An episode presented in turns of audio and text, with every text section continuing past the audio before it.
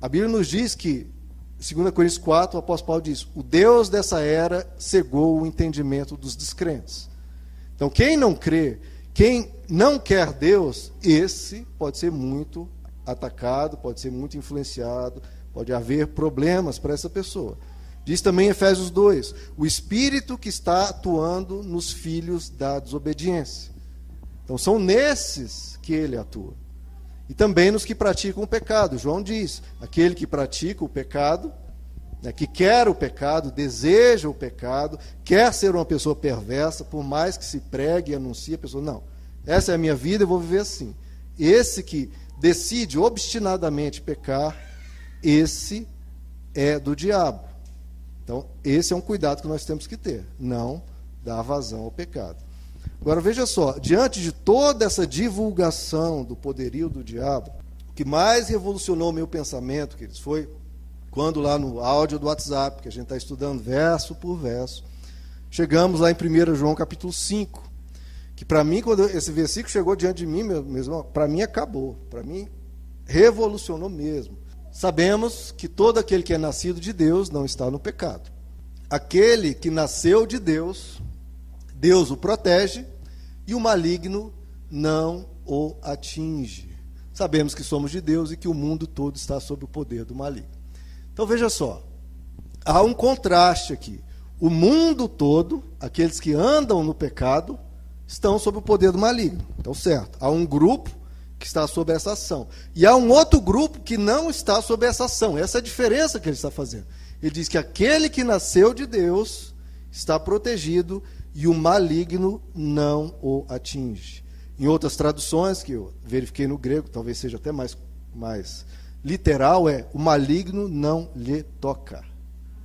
O maligno não lhe toca. Então, como eu disse, as pessoas podem argumentar, querer defender o poder do diabo. Mas, queridos, veja só, esse verso não requer qualquer interpretação e é claríssimo. Quem está em Cristo, o maligno não lhe toca. E desde que eu li esse versículo, eu tomei posse disso e falou: Eu creio nisso. Se Deus diz que o maligno não vai me tocar, eu creio nisso. Para mim, acabou. Não há argumentação, pode me trazer um bilhão de histórias. Se é isso que o Evangelho promete, eu creio. O maligno não me toca. Não toca, nem sequer toca. E para mim é isso que é o óbvio, queridos. Para mim isso é o óbvio. Veja só, citando um exemplo dos meus filhos, já falei do Pérez, deixa eu dar o um exemplo da Esther. A Esther está aqui comigo.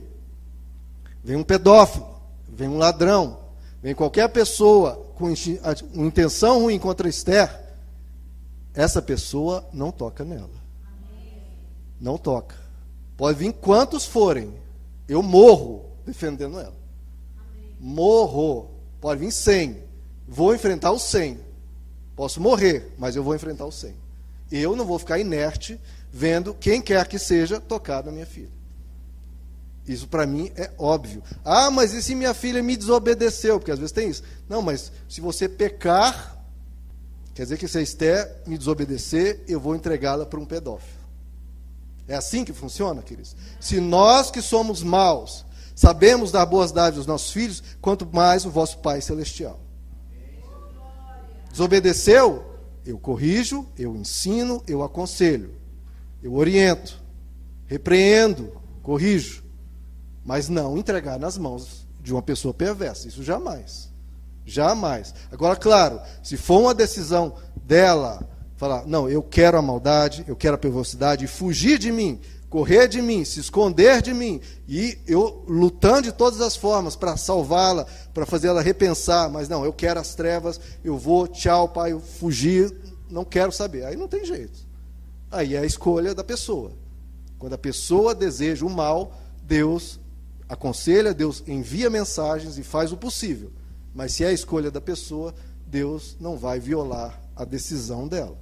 É assim que funciona. Então, é o que o apóstolo João diz: aquele que pratica o pecado, quer o pecado e diz não para todas e quaisquer investidas que Deus quer socorrê-la, e a pessoa diz não, aí Deus vai falar: bom, então essa pessoa ela quer as trevas.